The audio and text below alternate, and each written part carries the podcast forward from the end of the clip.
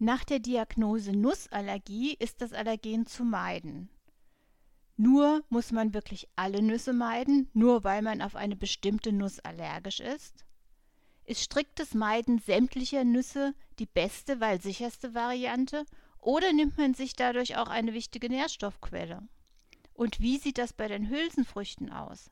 Sind Erbsen, Bohnen und Linsen auch verboten, wenn man eine Nussallergie hat? In unserem Podcast zu den Themen richtiger Umgang mit Nussallergien und Verträglichkeit von Hülsenfrüchten erklärt Frau Dr. Yvonne Braun, welche Nüsse man wann meiden sollte und welche nicht. Außerdem zeigt sie auf, was bei Hülsenfrüchten zu beachten ist, wenn man eine Nussallergie hat. Frau Dr. Braun ist Diplom-Ökotrophologin, Ernährungsberaterin DGE und Ernährungsfachkraft Allergologie DAB. Sie hören einen Podcast von Mein Allergieportal www.mein-allergie-portal.com. Muss man bei einer Nussallergie alle Nüsse meiden? Ähm, oft wird von Ärzten empfohlen, wenn eine Nussallergie diagnostiziert wird, einfach alle Nüsse, alle Schalenfrüchte zu meiden.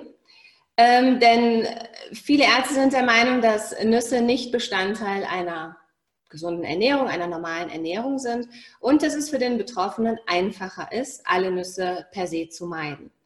Wir wollen uns jetzt heute mal mit der Frage beschäftigen, ist es wirklich notwendig? Dazu klären wir erstmal, was überhaupt äh, allergologisch zu der Gruppe der Nüsse, Schalenfrüchte gehört.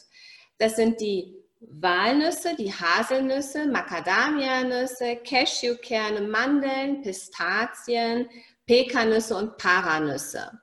Also, wenn man auf der, auf der ähm, wenn man irgendwo liest Nüsse oder Schalenfrüchte, dann sind es genau die acht Nüsse, Ölsaaten, um die es geht.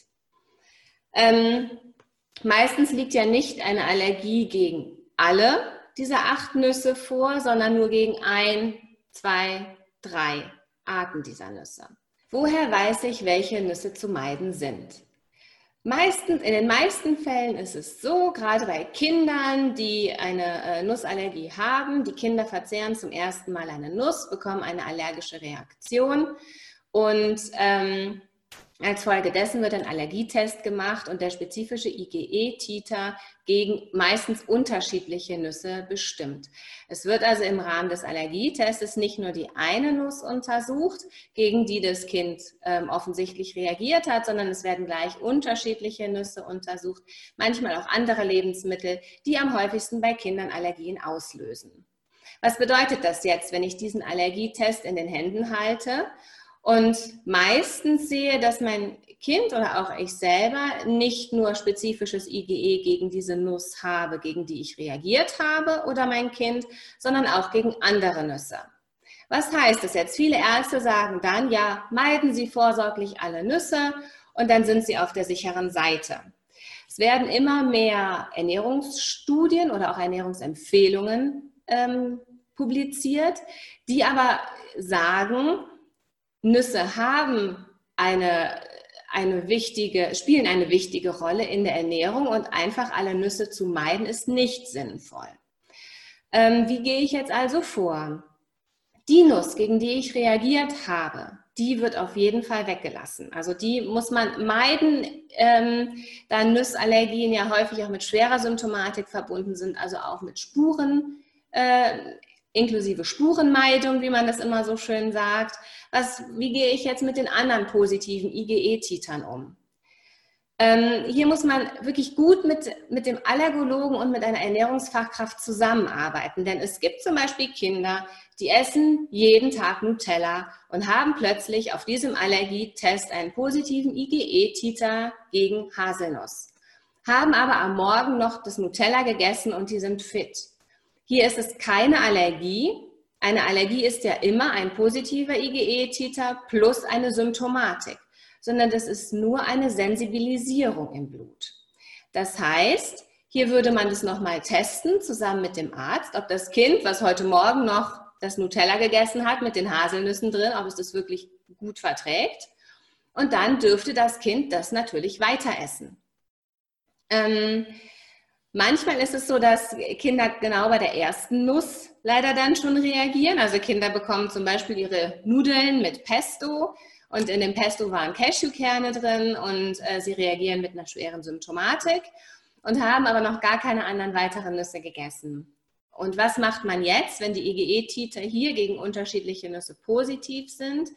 Dann muss, sollte man diese Nüsse in einer Provokation in der Klinik testen lassen.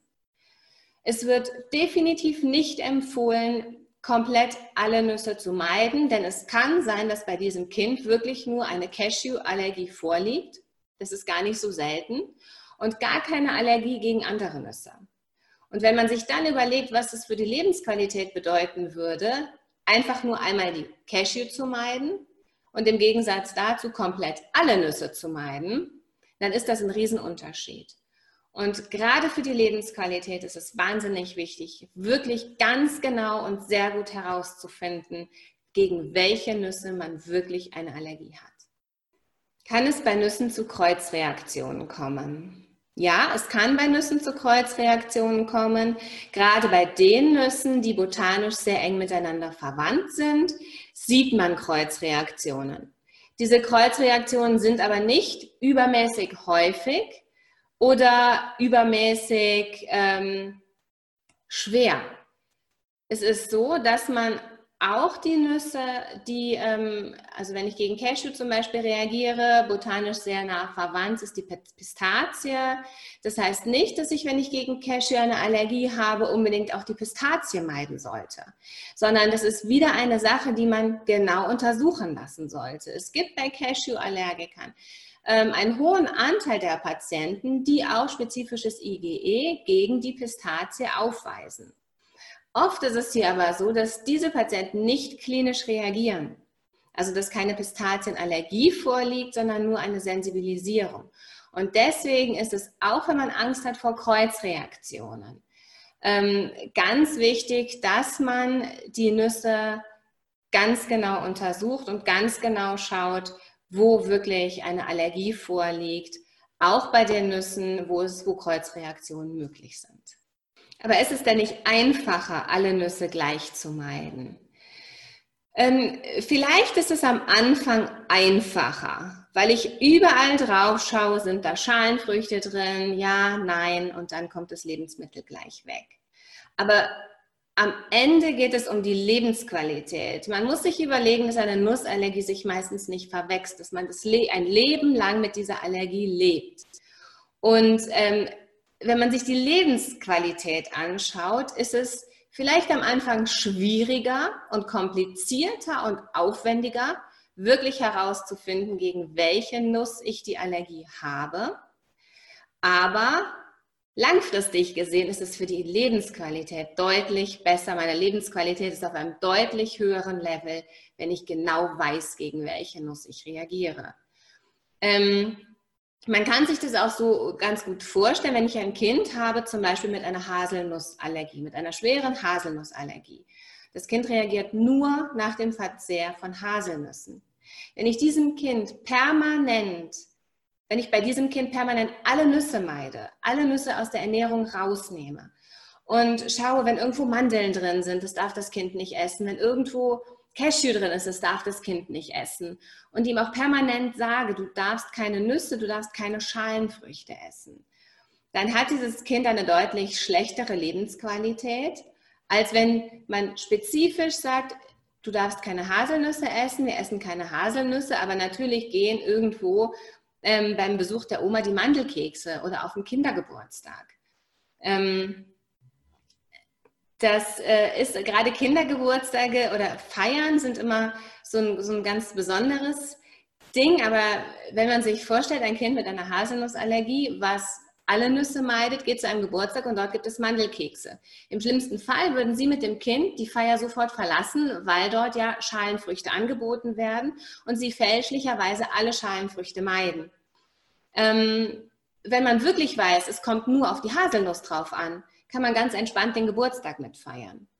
Also ich hoffe, ich konnte so ein bisschen klar machen, dass es ganz wichtig ist zu wissen, gegen welche Nuss reagiere ich, wie gehe ich damit um, um die Lebensqualität wirklich auf einem ganz hohen Niveau zu halten. Das Weitere ist ähm, die ernährungsphysiologische Bedeutung von Nüssen. ähm, gerade in der heutigen Ernährung ähm, oder Ernährung in der Ernährungsweise heutzutage, die ja immer mehr auch das Thema Nachhaltigkeit mit einbezieht, spielen Nüsse eine immer größere Rolle. Als Lieferant von guten Fett, Fetten, als Lieferant von Eiweiß und auch als Lieferant von bestimmten Spurenelementen und Mineralstoffen. Ähm, in der ähm, äh, die Lancet-Kommission, also eine Kommission, die internationale Ernährungsempfehlungen macht, ist die Empfehlung schon aufgenommen, für Erwachsene täglich 50 Gramm Nüsse zu verzehren. Und es wird auch nach Deutschland kommen, dass Nüsse in der Ernährung eine immer größere Rolle spielen. Und auch hier ist es wichtig, um mich gesund zu ernähren und auch den ähm, heutigen Ernährungsempfehlungen entsprechend zu ernähren, dass ich genau weiß, welche Nüsse kann ich, darf ich nicht essen, aber welche Nüsse kann ich essen. Mit welchen Nüssen kann ich gut auch mal einen ähm, Proteinbedarf oder einen ähm, Fettbedarf abdecken. Also Nüsse spielen eine immer größere Rolle in der heutigen Ernährung. Muss man bei einer Nussallergie gleichzeitig auch Hülsenfrüchte meiden? Was ist der Unterschied zwischen Nüssen, Schalenfrüchten und Hülsenfrüchten? Es gibt hier einmal botanische Unterschiede, die kann jeder, wenn er das googelt, auch nachlesen. Ich gehe jetzt auf die Unterschiede zwischen Nüssen und Hülsenfrüchten ein, die in der Allergologie eine Rolle spielen. Das sind zwei Stück, in der wir einfach bei der Ernährungsberatung von Menschen mit Nahrungsmittelallergien achten. Und zwar ist es eine die Deklaration, die Erdnüsse werden nicht zu den Nüssen gezählt. Das heißt, wenn ich mir ein Lebensmittel anschaue und ich schaue auf die Zutatenliste oder auf die Spurenkennzeichnung, müssen hier die Erdnüsse, da sie eine Hülsenfrucht sind, extra aufgeführt werden. Und sie fallen nicht unter die ähm, Region Schalenfrüchte oder Nüsse. Das heißt, das ist der erste Unterschied, der in der Allergologie eine Rolle spielt. Wenn ich ein sicheres Lebensmittel suche bei einer bei einer Allergie gegen Erdnüsse oder Schalenfrüchte muss ich auf jeden Fall wissen, dass ich ähm, in, der in der Spurendeklaration, in der Spurenkennzeichnung und auf der Zutatenliste entweder nach Erdnüssen oder nach Schalenfrüchten suche. Das ist wirklich getrennt voneinander aufzuführen. Ähm, der zweite Punkt ist, dass ein Allergiker, der eine Erdnussallergie hat, nicht unbedingt gleich auch eine Allergie gegen Nüsse, gegen Schalenfrüchte haben muss. Es sind wirklich zwei unterschiedliche ähm, Allergene, also zwei unterschiedliche allergieauslösende Eiweiße, ähm, die sich auch nicht unbedingt ähneln. Und deswegen ist, ist es nicht so, dass ich, wenn ich eine Erdnussallergie habe, gleichzeitig auch per se alle Nüsse meiden sollte. Das sind die beiden Unterschiede, Hülsenfrüchte, Schalenfrüchte, die äh, in der Ernährungsberatung von Allergikern eine Rolle spielen. Wo liegt jetzt die Herausforderung? Warum wird häufig empfohlen, bei einer Erdnussallergie auch gleich alle Schalenfrüchte zu meiden? Ähm, das ist, liegt daran, oder ja, die Herausforderung ist einfach wirklich ein sicheres Lebensmittel zu finden. Ähm, Erdnüsse und auch Nüsse werden häufig in gleichen Fabriken abgepackt. Und ähm, deswegen ist es ganz oft so, dass man sowieso Lebensmittel sieht, die einen Spurenhinweis haben, können Spuren von Erdnüssen enthalten. Dann ist es natürlich für den Erdnussallergiker sowieso äh, kein geeignetes Lebensmittel. Und dann sieht man noch, können können Spuren von Erdnüssen und Schalenfrüchten enthalten. Weil es einfach häufig äh, so ist, dass Erdnüsse in denselben Fabriken abgepackt werden ähm, oder erdnusshaltige Lebensmittel in den gleichen Fabriken hergestellt werden, die auch nusshaltige Lebensmittel herstellen. Trotzdem ist es so, wenn ich für die Erdnussallergie ein sicheres Lebensmittel suche und ich habe keine Nussallergie, ist es kein Problem, wenn ich eben Lebensmittel esse, die Spuren von Schalenfrüchten enthalten können, denn ich habe ja nur eine Erdnussallergie. Und ähm, die Erdnuss muss, muss ähm, alleine in der Zutatenliste beziehungsweise auch bei der Spurendeklaration aufgeführt werden. Was manchmal ein bisschen schwierig ist, gerade bei kleinen Firmen, bei äh, ja, bei wirklich, wirklich kleinen Firmen, die gar nicht so dieses, diese Manpower haben, sich mit ähm, Allergiedeklaration zu beschäftigen, sollte man nachfragen. Also es ist immer gut, wenn man sich für Lebensmittel entscheidet, die vermeintlich sicher sind für den Erdnussallergiker, nachzufragen, wie sieht es denn bei Ihnen aus? Ist es bei Ihnen bei der Spurendeklaration so, dass Sie Erdnüsse von den Schalenfrüchten trennen? Denn oft ist es gerade bei kleinen, kleinen Anbietern, kleinen Herstellern nicht klar. Und ähm, um da auf der sicheren Seite zu sein, besteht die Herausforderung, dass man das wirklich nachfragt. Ähm, bei großen Firmen, bei, bei den großen Lebensmittelanbietern, Lebensmittelherstellern, die haben meist ein sehr gutes Allergenmanagement. Da lohnt es sich immer noch mal nachzufragen, aber da kann man auch ähm, davon ausgehen, dass hier ein ähm, gutes Allergenmanagement vorhanden ist. Muss ich bei einer Erdnussallergie muss ich bei einer Erdnussallergie auch alle Hülsenfrüchte meiden oder vorsichtig sein mit Hülsenfrüchten. Ähm, hier ist es im Prinzip so, wie muss ich bei einer Nussallergie alle Nüsse meiden. Bei einer Erdnussallergie, Erdnuss ist eine Hülsenfrucht, muss man nicht per se alle anderen Hülsenfrüchte meiden. Hülsenfrüchte sind hier zum Beispiel Linsen, ähm, die äh, Sojabohne, ähm, andere Bohnenarten und Kichererbsen. Und es ist, es kommt vor, dass, äh, dass es hier zu Kreuzreaktionen kommt, aber diese müssen nicht sein. Also hier ist es wieder ganz wichtig, wenn ich eine Erdnussallergie habe, wieder ganz genau zu gucken, gegen was bin ich denn wirklich, wirklich allergisch. Also in einem ähm, Bluttest zu schauen. Meistens wird dann auch eben bei einem, beim IgE-Test, bei einem Bluttest, werden unterschiedliche Hülsenfrüchte gleich mit untersucht. Aber dann ist wirklich wieder wichtig zu schauen, wenn hier ein positiver IgE-Titer vorliegt, kann ich das wirklich nicht essen. Und das wird natürlich nicht empfohlen, dass man das zu Hause austestet, sondern dass man das wirklich in der Klinik macht mit einer Provokation. Ähm, Trotzdem ist es so, dass die meisten Erdnussallergiker keine Kreuzreaktion gegen fast alle Hülsenfrüchte haben. Also es kommt mal vor, dass mal eine, eine Reaktion gegen die ein oder andere Hülsenfrucht vorliegt, aber es sind nicht per se alle Hülsenfrüchte zu meiden. Sollte man auch nicht machen, denn Hülsenfrüchte ähm, haben auch einen sehr, sehr großen Wert in einer gesunden Ernährung.